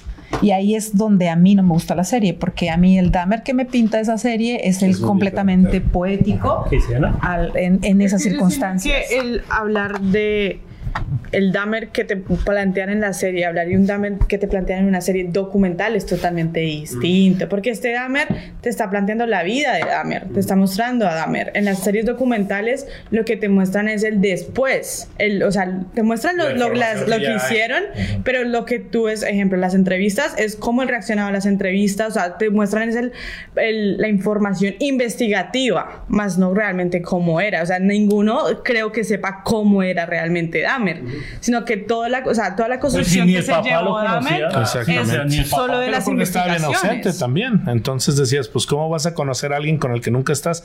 Pero eso sí, era buenísimo para echarle la culpa a la mamá. Que digo, también voy a decir, pues claro, diario andaba pues drogándose. ¿Por qué? Porque tenía su depresión posparto y todo. Pero al final de cuentas fue lo mismo. Fueron unos padres ausentes que no supieron estar para, para un hijo que tiene problemas. Y de por sí, cuando estás ahí, a veces es bien difícil poder detectar esos problemas. El niño se cae ahí. Exactamente. Entonces, imagínate. Estando en el cuarto. Niño pregunta, pregunta Andrei, Andrei pregunta, ¿creen que es parte de la cultura gringa de idolatrar criminales al estilo de lo que hicieron con Charles Manson? Sí, siguiente pregunta. Sí, totalmente. No, es que es un, es un fenómeno muy gringo, pero. Creo que no solo gringo. No, no, no, eso es lo que hago. Es un fenómeno que originalmente comenzó siendo un fenómeno gringo con los asesinos en serie y con, y con criminales de este tipo, pero ya estamos viendo que está ocurriendo lo mismo en América Latina con el pinche narco. Bueno, pero lo que pasa es que es diferente. No sé si el fenómeno se- sea igual, Creo que porque, el morbo porque el morbo puede ser igual, pero, pero aquí los asesinos en serie se vuelven famosos y se vuelven rockstars. Sí, que Sí. les mandan. y los mantienen vivos todo, y los sí. mantienen vivos porque generan dinero. Estamos en una cultura capitalista donde lo- donde genera mucho dinero entrevistarlos, estudios, libros, todo eso genera dinero y estamos en una cultura donde lo hace. Pero en nuestros países hay casos más brutales que los de que los de Es que, Dahmer. o sea, No, muchísimo hay violencias, las violencias comunes son diferentes. En Estados Unidos es más común ver un, asesino serial que en Latinoamérica. En Latinoamérica es más común ver prostitución, narcos y es con las producciones que se llevan en Latinoamérica. Entonces, en películas tú vas a ver que el capo, en novelas, que el capo, que el sin tetas no hay paraíso. O sea, eso es normal en Latinoamérica. Y por eso es- existen esas producciones y sacan dinero de esas producciones. Pero los asesinos seriales en Latinoamérica no, no es que sea. O sea, es- no es tan conocido. Si lo hay, creo que es peor. Lo que Son pasa pero peores, pero no lo hay un mismo, equipo, no hay ajá. equipo de investigación y por eso dicen, aquí no hay asesinos en serie. Y se han comprobado, por ejemplo, de que incluso, que fue creo que en Guatemala o algo por el estilo, hubo un asesino en serie que se cree que se mató a más de 300 personas. en Entonces, Colombia, Garavito mató, mató más de 200 Exactamente, niños. también Garavito. El, el- el Este- niño, el, el niño terror, le decían en, en Bolivia, creo, mató a muchos, muchos eh, hombres, taxistas. Es que no La- tenemos la un, un sistema claro, no policíaco hay- de. Pero, pero el- el- cómo muestra- muestran en nuestros países el amarillismo. Sí, porque sí, aquí también hay amarillismo, pero se ve como más, como más El eh, amarillismo fino. no es tan, de- no, no es tan descarado. O sea, más comercial. No es tan descarado. O sea, yo no veo, yo no veo en Colombia un cómic de Garavito. Claro. Sí, pero aquí en Estados Unidos Es sí que hay no cómics de Dahmer, si hay, si hay lugares, si hay muñecos, si hay, ¿sí me entienden? ¿Qué dice la banda de Next Chan? ¿cuál quieres? Yo te lo consigo. Digo, este, ¿qué? No, pero a lo que voy es la cultura, lo que pregunta él, la cultura gringa sí a- trata de, de, ideol- de, de volver Es rockstars. que aquí se vende todo. Exactamente. Lo que- o sea, tú vas a Texas, digo, estamos hablando de Kennedy. Tú vas a Texas y te llevan a donde lo mataron, donde cayó el cuerpo, donde los sesos por aquí. Y es un tour y tú pagas por ese tour, ¿no? Y aquí está el tour de Dahmer. Y- y- ajá. Aquí hay el tour de Dahmer que se lo llevan desde Chicago o si va a Milwaukee, le llevan el lugar, lo llevan al bar, lo llevan a, a todos los lugares que estaban en la serie, lo Sí. llevan y, y está el tour de Al Capone, y está el tour, y en Colombia está Y el tour de Pablo. Escobar. Sí, sí, sí. Hay, hay muchísimos. Y, y- y vamos a esa cuestión de que es un fenómeno, pero hay que tener en cuenta también que Estados Unidos, siendo un país, tal vez no tanto ahora, pero anteriormente, siendo un país de primer mundo, donde eh, algo que ocurre, así ocurre, te, te, te da morbo, te dan ganas de saber por qué la persona hizo esto. Y te metes ahí en, en- en ver las series, te metes en ver las películas, te metes a ver el documental, porque se vuelve una obsesión enferma que la gente tiene. O sea, yo pienso que eso es lo que ofende también a las víctimas, que la gente se. Hay, hay una dedicación a esto. O sea, tienen grupos de fans. tienen- tú vas al, al Reddit, hay, hay No, pero también dedicados habla, a eso. Habla de una sociedad que estamos de verdad por las patas. Oh, Todavía claro. que lo vemos, digo, gente que les escribe, que se enamoran, que los idolatran, que y de repente, ¿por qué? Porque hay una prensa que cubre, que hace que aumente más. Es un círculo y difícil de romper, pero a mí lo que me, me sigue pareciendo así como increíble es que esas personas que le escriben son hijos de alguien y, Claro. y luego te quedas tú pensando, mi hijo se irá a enamorar de una mujer que termine en la cárcel porque mató 80 hombres. O sea, de repente eh, piensas y porque, porque es que es un síntoma, de, una, de, una, de una sociedad enferma. o sea, es- exacto. O sea, para ver, para ver el estamos reflejo de la sociedad, vea los top 10 de Netflix. Perdón. Vea el top 10 de Netflix. El, el mejor reflejo de la sociedad. Asesino en serie, terror, Claro. eh, prostitución, narcos, sí, es lo que, entonces es el reflejo de... Es que es lo que vende, pero mira, hay que ver también que cuando Y, tienes, co- y series coreanas. Cuando, tienes, cuando tienes un trabajo de ficción, algo que siempre ha obsesionado a las personas es estas cuestiones de, por ejemplo, de los criminales. ¿Por qué? Porque la vida de un criminal es diferente. O sea, todos vivimos bajo ciertas normas de, que, que de lo que se considera permitible en una sociedad. Sí. Y cuando tienes a alguien que rompe de estas normas y, y dura tanto tiempo haciendo sus, sus- sus maldades, a la gente dice, ¿por qué? Primero que nada, ¿y cómo? ¿No crees? Por Ahorita yo, por ejemplo, en lo que en lo que mencionabas tú ahorita de que a lo mejor y nos gusta ver porque son diferentes solo por el estilo. ¿No crees que aquí viene un poquito lo que decía el papá de Dahmer? Que decía, es que yo también pensaba en todo eso, pero nunca lo desarrollé. ¿No crees que la gente que lo están viendo como que también dicen, y si, sí o no. ajá, o qué me falta para hacerlo, o qué hubiera hecho diferente, o Pues es que por eso se lleva al romantizarlo, porque digamos te están poniendo la idea y tú empiezas a tener preguntas. Ajá. Y pues eh, la persona ¿Cómo ya no está para preguntarle, ya lo que haces tú es llegar a investigar. No, y, y- eso es cuando se va creando un, o sea, se va creando un fenómeno. de- Tú, tú ves cualquier película donde se habla del crimen y tú de- y cuando ves porque siempre o sea porque hay película porque lo capturaron obvio ya lo sabes cuando vas a ver la película pero uno como espectador está ahí de que por eso te agarraron pendejo no lo hubieras Sí. hecho así le hubieras y, Lo y- y- hubieras hubiera hecho hecho tal todo el mundo ¿Usted, sabe usted pensaba eso? todo el mundo piensa eso pienso o Sí, sí, o sea, sí. todo el mundo hace eso y eso es parte Pero en esta Es serie, como cuando en esta ves serie, fútbol. perdón, en esta serie yo no pensaba de por, por eso lo agarraron, sino, eh, o sea, no cómo se escapaba, sino por qué no lo agarraron. O sea, porque si él daba muchas, muchas, era, era fácil. O sea, La respuesta es demasiado sencilla por el privilegio que él tenía. de ser blanco. Exactamente. Hasta el juez se lo dice. Usted aceptó y le voy a dar una oportunidad, ¿no? O sea, habiendo hecho lo que había hecho, Por ejemplo, se la voy a dar, a la váyase cárcel. a la cárcel. Ah, pero Sí, no va a ir a la sí. cárcel, vaya a hacer esto, porque Sí, o, o lo voy a meter, o sea, puede estar en la cárcel, pero puede salir a trabajar. Algo que, que ahí no mencionaron, pero que de hecho yo había escuchado también precisamente en otro podcast fue de que cuando él pidió es- hace dos años. al que va saliendo de aquí. ¿Qué? No, para este, cuando a él lo encerraron, él pidió permiso para el Día de Acción de Gracias para salir a estar con su familia, supuestamente. Le dieron permiso de 12 horas y él que hizo, se fue a un bar a buscar a alguien. ¿Qué fue lo que pasó? Que en esta ocasión a él fue al que drogaron y que cuando él despertó, él estaba todo amarrado y él era el que iba a sufrir de eso. Empezó a gritar como loco que desesperó a la persona que lo había amarrado y lo dejó ir. O sea, Dahmer era el que estaba amarrado. Dahmer era el que estaba amarrado, él fue el que fue drogado y él fue el que le pasó todo esto. Ahí no lo cuentan. Por eso fue que, dije, oye, ¿y por qué no contaron esto que es tan bueno de que él le tocó estar del otro lado y sobre todo estando del otro lado, ¿por qué no dijiste, oye, así de feo se siente para no hacerlo? Algo que quiero también, eh, y ustedes hablaron de esta escena, donde él se vuelve católico, donde él tiene su bautizo, ¿sí? Donde, o no sé si católico, cristiano, eh, ¿hay un verdadero arrepentimiento en él? no creo Porque si, no, si no siente, porque la, la base del- desde el ser cristiano es el, erra- el arrepentimiento, ¿no? Y entonces cuando le habla con sal- de salvación con la persona, con el, con el predicador, entonces el predicador dice, oiga, eh, Si te arrepientes, te recibo, salvas". sí estás bien. Imagínense uno llegar al cielo, ¿no? Los que queremos la vida después de la muerte. Y decir, hola, mi Dahmer, ¿cómo está? Sí. O sea, eh, eh, me están diciendo que puede haber hecho más chingadas o sea, Sí, o sea, en pocas palabras te están diciendo eso. Estoy hablando, ojo, estoy hablando en la parte de, de la serie. Ujú. Sí, de la sí, sí. serie como tal. ¿Sintieron que hubo un verdadero arrepentimiento en esta No. Además ni alcanza a llegar. Él- y la realidad es cuando él observa y escucha este noticiero y le hace clic que, este asesino al que van a, a, a- a- a la silla, a, a la inyección la letal, inyección. letal, él se arrepintió y habla que tiene 10 años siendo ministro. Él como lo ve y dice, ah, ah, pues entonces puedo hacer eso. Sí, sí, sí. Pero no es un arrepentimiento continuidad genuino, del es una circo. continuidad del circo. Ajá. Y entonces él va y espera el momento pre- apropiado para acercarse al cura y cuenta lo que, lo que él dice, lo dice nada más para, para la confirmación que él espera recibir del cura y hacer el proceso. Es- es- era automático. ¿no? ¿Ustedes investigaron o supieron que realmente qué fue lo que pasó ese día precisamente?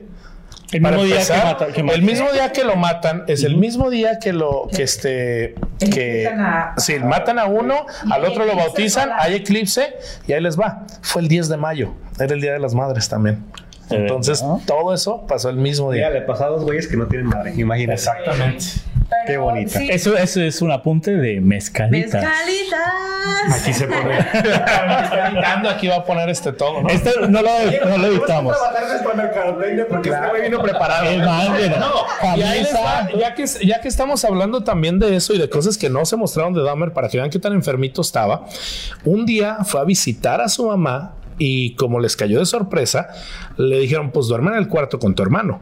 Entonces ya en la noche cuando estaba dormido, Dahmer quiso intentar tocar a su hermano y su hermano se le dijo como, ay, ¿qué traes? Hazte para allá, estás loco. Entonces eso es algo que por eso te digo, lo romantizan demasiado porque no platican precisamente todas estas cosas malas que él estaba haciendo. Es que nos dice muy de fondo, este güey mata gente, come gente, pero o sea, no, no entras en, en- en los, todos los, los horrores que hacía. Pero al final ni siquiera necesitas mostrarlos. Pero a- tocando al personaje como, como era, bastaba ser un poco más frío y calculador para darte cuenta que cada paso que él daba eh, tenía un propósito. Sí. Y aparte eh, que era completamente malicioso, ¿no? Porque es una persona que estaba consciente de que los estaba matando por un beneficio propio. Como él dice, ay, bueno, es que la muerte era un medio para que entonces yo pudiera tener un orgasmo, ¿no? y dices, bueno, ¿y? ¿No? Pero no hay arrepentimiento y no hay ni, ni- y el decir los quería todos conmigo, pues no es más que un egoísmo insano el decir, este Claro. como nadie me quiso en la vida, entonces ahora yo los No amo a quiero que todos. se vayan. No quiero que se vayan, o sea, eh, ¿no? Cositas así que no tenían como una conexión ni una razón de ser. Por eso a mí en lo particular no me gustó. ¿Y, y quiere calificar esta serie? ¿Le calificaría esta serie? No la calificaría. No la calificaría. Y es que es a fuerzas. Eh, eh, eh, cal- ¿Calificaría usted esta serie? Sí, ¿por qué no? ¿Cu- ¿Cuánto le daría a la serie? Ojo, porque es que es difícil Sí, despegar, sí, sí, es muy despegar El, el personaje, eh, una serie de, de cosas reales. Bueno, Es que sobre todo yo yéndome en el lado de que yo ya conocía toda esta historia y que para mi gusto se quedaron muchas cosas fuera y sobre todo eso, que lo quisieron hacer va más, no verse como un héroe, pero sí como de que, ay, es que lo entiendo, lo comprendo. Para mi gusto eso sí no me gustó. Porque sí lo entiendo, pero no por la serie. No, no. Este, creo yo que sí le podría dar quizás un 8 a la serie. Este, porque sí me gusta que, que de alguna manera mencionaron este al último a las víctimas, aunque fuera muy superficial. Creo que en otros lados no lo han hecho y que de alguna manera aquí sí empiezan a decir, hey, pero no se te olvide que estos fueron los que sufrieron y que a lo mejor y por eso al final de cuentas si te pones a analizar lo que es decir sabes qué este también vamos a ver quiénes fueron los los que la están pasando mal hasta ahorita con todo lo que mencionamos Diana, ¿cuánto le da a serie? De que me pica el ojo. Eh, yo le daría un 9, realmente. Porque siento que Está bien yo no había. Está bien. Está bien guapo. Ay, gorda. Le daría un 9 porque yo no conocía la historia y como para hacer el primer acercamiento a Dahmer, no, yo no sentí que yo lograra romantizarlo. Realmente a mí sí me, me, me dio asco y me dio re- repulsión el saber de esta persona. Entonces siento que porque es Netflix, no pueden mostrar contenido tan intenso. No, pero yo Entonces- creo que no hay necesidad de ser gráficos. Puedes contar la historia desde otro punto de vista y, y- más detalles Pero más está Diana. Tú ya hablaste, quería, y no te interrumpí. Entonces, para mí sí. ¿eh? O sea, para mí sí, la serie sí me da de pie de querer ver más. Entonces, cuando yo terminé la serie, yo dije, uy, van a mostrar las cintas de Dahmer. Y empecé a ver las cintas de Dahmer y totalmente aburrido. Realmente no logró capturarme. Entonces, como que esto es realmente, documental. ajá, ya es más Chécate. documental y depende más de los gustos de lo que uno va- de lo que uno está viendo. Entonces yo le daría un 9 porque realmente sí me logró y como demostrar lo que es la, lo que fue la historia de él. Y a mí, a mí me engomó más la, las cintas de Dahmer que la serie. Me pareció más interesante y escuchar la voz de él eh, en, en la grabación me pareció Es que más yo- interesante. yo ¿Qué dice Antonio? ese- ¿Cuánto le da? Ese, perdón, ese formato de las cintas, ya lo, o sea, como que Netflix lo tiene muy gastado. Sí, sí, sí. y cuando empezó, cuando empezó a salir ese formato, yo veía mucho ese formato. Y ah, al, al principio te, te atrapa, pero ya cuando empiezas a ver los mismos y son, eh, em, ¿cómo se llama? Asesinos seriales, ya es como que ya es otro más, ya es Mm. otro más. Pero qué interesante ver que alguien que ya conocía a Dahmer como nosotros, sí, o sea, la historia de él, eh, no nos pareció tan brutal la serie, pero a la nueva generación sí le parece brutal porque la forma en que como fue contada está muy bien. La serie es muy buena. O sea, la serie, lu- luz, sonido, eh, música, todo es excelente. O sea, en la producción, en la historia, todo es ¿Sí o excelente. no? El, el- el estilo narrativo es bueno, la producción es buena, el trabajo actoral es bueno. O sea, la, la serie en ese sentido es muy buena, pero en, lo- en lo que fracasa es que pues, la gente que conoce la historia real de lo que ocurrió con este güey, o sea, lo va a ver y decir, aquí está demasiado. Pero no es mucho. Pero te voy a decir una cosa, también es un grave problema. Por ejemplo, si Diana es la más joven de nosotros y ella puede decir, este, ay, me gustó la serie y todo. Y la más cuerda. y la, sí, la más cuerda además. ¿Te imaginas eh, eh, jóvenes más jóvenes? sí, sí, sí. O sea, enamorados de Dahmer, Ujú. ¿No? y, y pensando Y, que... y hay, ahorita hay, es el club de fans. Es el disfraz de Halloween No, este año. eh, exactamente, Sí, ¿no? sí. Y entonces ahí es donde para mí, como adulto, como parte de esta sociedad, hijo, yo Es sí, que yo no me que gustó. eso más en lo que tú consumas. Entonces, Sí, si tú consumes, si tú consumes shows Ya de americanos románticos, el ver Dahmer a ti te va a romantizar, obviamente, el actor demasiado. Vas a decir como, oh my God, este es el amor de mi vida. Pero si tú, a tu, o sea, tus enfoques son otros, pues obviamente vas a ver la serie y vas a decir, oiga, esto no está bien. O sea, independientemente que el actor haya hecho algo bueno y que la romantización se deba por el trabajo actoral que él hizo, la- el enfoque de la serie no está bien. Pero es que la, la- creo que la cuestión aquí es de que la gente, particularmente gente muy joven, pues quizás se pueda dejar influir por este tipo de cosas. y, y- ajá, y- y, claro, o sea, pero Sí, pero cae más fácil. Sí, pero es que estamos hablando de millones y solo necesitamos uno, dos que que se hacer influenciar. Que si así. esté salido del coco y si, y si se deja y así influenciar. de que, ay, mira, yo, yo también puedo ser famoso como este güey. O sea, que su mente no da más para más. No, o la Pues así, así ha pasado. años van a estar o sea, aquí, entre amigos. Aquí, aquí, en, aquí en Estados Unidos se ven los videos en, en internet de muchachos que antes de, de, de ir a, valia- a balicear Graban sus videos. Graban sus videos y dicen lo voy a hacer porque quiero ser el asesino más grande de Estados Unidos.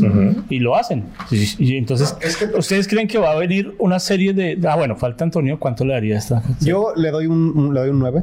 Me Ok. parece que está bien lograda la serie, pero, o sea, creo que sí peca de lo que dice Maffer, de, de que romantiza eh, toda esta situación y es hasta cierto punto irresponsable. Yo también creo. Porque el, el- el problema es el problema de la serie en sí es ese, que, te- que te- o sea, si eres un adulto de una persona estable que, que sabe separar la, la, la- la serie de la realidad y ent- ent- entender que esto es una serie lograda con el propósito de entretenimiento, no va a pasar nada. Sí, pero pero no- una no persona pasa. que se deja influir, una persona que, que, que cae fácil, o sea, No, se vuelve peligroso. Por ejemplo, tú hablabas de decir, ya vi esto y ahora quise ver las cintas y ahora comparo y veo qué fue lo documentado, ¿no? La, la- la perspectiva de un documental y todo. Pero un adolescente ve la serie y se engancha, como dice ella, pues yo no sabía nada más. Lo veo y me gusta la serie, me gusta lo que veo. Y entonces el, el- el- el joven que va a decir lo mismo, obviamente a lo mejor muy joven, que su mente no está terminada de desarrollar, porque hasta los 25, 26 años se termina, este, no, que lo vea como, como ese romántico y decir, ay, qué padre. Y si yo tengo esa conexión, por ejemplo, puedo ir a un grupo gay y tocarlo así, me robo un maniquí y entonces me acuesto con el muerto. Y entonces, y en de- ¿por qué? Porque eso es como, como la cosa a, a imitar, ¿no? A imitar sin ir más allá, porque a esa edad, ¿qué les interesa? Me- menos los documentales. Cuando eres joven no te gustan los documentales porque se vuelven aburridos, ¿no? Porque son datos, estadísticas, hechos que salieron en el periódico y que otra vez no los van a decir así y así. Entonces, de repente, cuando te alejas de eso, esa es la parte que yo también considero muy irresponsable, que se vuelve de idealizar. Digo, vamos en, en México, en nuestro país, cuántas series de narcos y cuántos jóvenes, sí, su aspiración es ser narco para tener mujeres. ¿Cuándo se ha conectado eso eh, eh, en lo real? ¿De verdad has visto a la novia de un narco? Digo, eh, tú, pero fantasean con eso y eso es lo que les queda. Y entonces ahí es donde dices, hijo, tenemos, estamos enfrentando todo lo que nos está pasando en esta sociedad, como bien lo dices, en Estados Unidos, por ejemplo, con los jóvenes que van dispuestos comprando acas, ¿no? Para ir a matar a sus compañeros en la escuela, inspirados en qué? En otros, en otros este, casos similares, ¿no? Es que la- la gente- repiten, que ven, que no investigan. Está hambrienta por esos mencionabas. 15 minutos de fama. O sea, la gente lo- es lo que busca y, y- y hace este tipo de cosas y es donde queda la... la Y serie. aquí en la serie, la única, el único personaje que reprueba constantemente lo que hizo Dan Dahmer, lo que hizo la policía es la vecina. y que hasta cierto punto, como yo en la vecina vecina, no sé hasta qué punto fue real o qué no, el- el- la intención de la vecina de, de- de- de hacer todo esto y que vemos los defectos en el sistema, sin embargo, no se aborda en la serie, por ejemplo, lo caótico que se vuelve tener esos Pero qué, qué brutal esa, esa escena donde está la vecina siendo premiada, Premiada. por sus amigos locales, ¿no? Por Ajá. en el barrio. La y la policía toda siendo premiada. celebrando a él. Eso fue muy buena escena. eso fue muy pero- Fue muy fuerte. No sé si fue real, Bueno, pero, sí pero- fue bueno. Y luego, ¿por qué odian a la policía, verdad? Ahí, ahí te va el mejor dato de esto. Estaba, estaba hablando con una amiga. Espere, espere. Del- Ahí va el mejor dato de El mejor dato de lo de la policía. Eh, uno de ellos que terminó por ser el jefe de la policía en un suburbio de Milwaukee Ok. y el otro es teniente. No solo regresaron con su trabajo, recibieron eh, eh, eh, eh, Promociones. promociones en, su- en sus, en su- en su- en sus trabajos. carreras. En sus- Ese fue el dato, el mejor dato de Antonio. Yo a la serie le doy un 8-9 también. A mí me parece que la serie fue bien hecha, bien lograda. Eh, ya pues en la parte de producción fue excelente, todo lo que mostraron fue bien. O sea, si uno ve la serie sin saber nada de Dahmer, se va a enamorar del Dahmer, mejor dicho, va a decir, va a ser algo interesante. Sí. Pero ya si, si, si se mete más en la historia y, y va, va a encontrar todos los errores que dice Ma- Maffer, ¿no? Eh, ¿Algo para terminar? Ya Dice, dice Diana que ya no le dio el 10 porque no hubo suficiente gente sin playeras. de hecho, estaría bueno preguntarle a los del chat qué calificación le dan los que ya lo vieron. Ok, ahí los que están eh, eh, conectados, eh, déjenos, o los que están viendo este, este podcast retransmitido, dejen su, su, su calificación. ¿Qué dice ¿Yo qué iba a decir? Que yo iba a decir que es que lo de la romantización y todo eso va a depender del público, porque volvemos a el, ok, gente adolescente está viendo esto, puede que tenga inspiración, no, no, puede que no sé qué, pero digamos también en películas que, o sea, podemos hablar de Halloween, que es un asesino en serie. Esa gente también, o sea, el mismo eh, adolescente si está viendo esa película también se puede sentir motivado en ser un asesino serial por Halloween. Entonces, como que el, el tema ya está. Entonces, Ya pasó. ya pasó y crear, o sea, ahorita para crear contenido nuevo está como difícil el ¿será que voy a afectar ciertas sociedades? ¿Será que voy a afectar ciertas edades? Usted solo haga y si le, le va bien, pues le va bien. Y ya depende de cada quien. Si su, su perspectiva es una como director, pero la perspectiva del que lo está viendo es otra, usted no va a saber cuál es la perspectiva porque para eso la produció. ¿Ustedes creen que se viene una manada de series de asesinos? Yo creo que siempre hay. Siempre hay. Siempre hay. Siempre hay, es en Siempre hay. octubre también, o sea, eso no, no fue un Esto también, accidente ajá. que la, la- la salió en esta, en esta semana, ¿no? O sea, en este tiempo. planeado. ya estaba planeada, o sea, y es, que desafortunadamente en la sociedad estadounidense tenemos demasiado material de este tipo de cosas. Sí. O sea, tú agárrate una década hacia lo güey y te encuentras a varios este, criminales que son así famosos por ser criminales. Y, eh, eh, o sea, volvemos a lo mismo. Esto no es este el problema en sí, es un síntoma de los problemas en la sociedad, ¿no? O sea, porque vemos, o sea, siempre son productos de las mismas cosas. Es productos del abuso, es productos de la violencia, son productos de eh, trastornos mentales, son productos de traumas. Siempre hay un porqué. Pero eh, o sea, desafortunadamente es parte de la sociedad estadounidense y hay, hay muchas razones por las que se les atribuye esto. Hay una mención también que hacen en la serie de que dicen que culpan la existencia de las autopistas en Estados Unidos porque todo el país está conectado. Claro.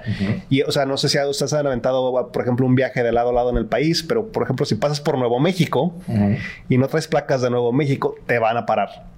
Ok. Así que, ¿qué estás haciendo acá? Porque a ellos les ha pasado tanto que dicen, no, estos, hay gente viene a tirar cadáveres aquí, porque es un desierto, o sea, lo tiras y para que lo encuentren, lo encuentran en Por 30 eso años. váyanse en tren como Richard Ramírez. Digo, este. Yo también le doy uno o un 8 ya casi tirando al 9. y, y bueno, hay muy para esta serie y para este tema hay mucho de qué hablar, muchos eh, documentales, videos, podemos enfatizar no solo en la producción, podemos enfatizarnos en la actuación, en la historia, pero bueno, ya este esto se va a volver más que Sí, no, una la serie, próxima, ¿no? por favor, con alitas y mezcal, ¿no? Sí. La próxima. Si quieren, si quieren hablar de cine, aquí está Cine entre Amigos. Si quieren hablar de cosas de chisme y de picante, está Mezcalita. Si quieren Estás hablar. diciendo chismoso. no, entonces aquí estamos para todos, estamos para servirles. Muchas gracias por vernos. Esto fue Cine entre Amigos. Nos vemos muy pronto. Chao. Cine entre amigos.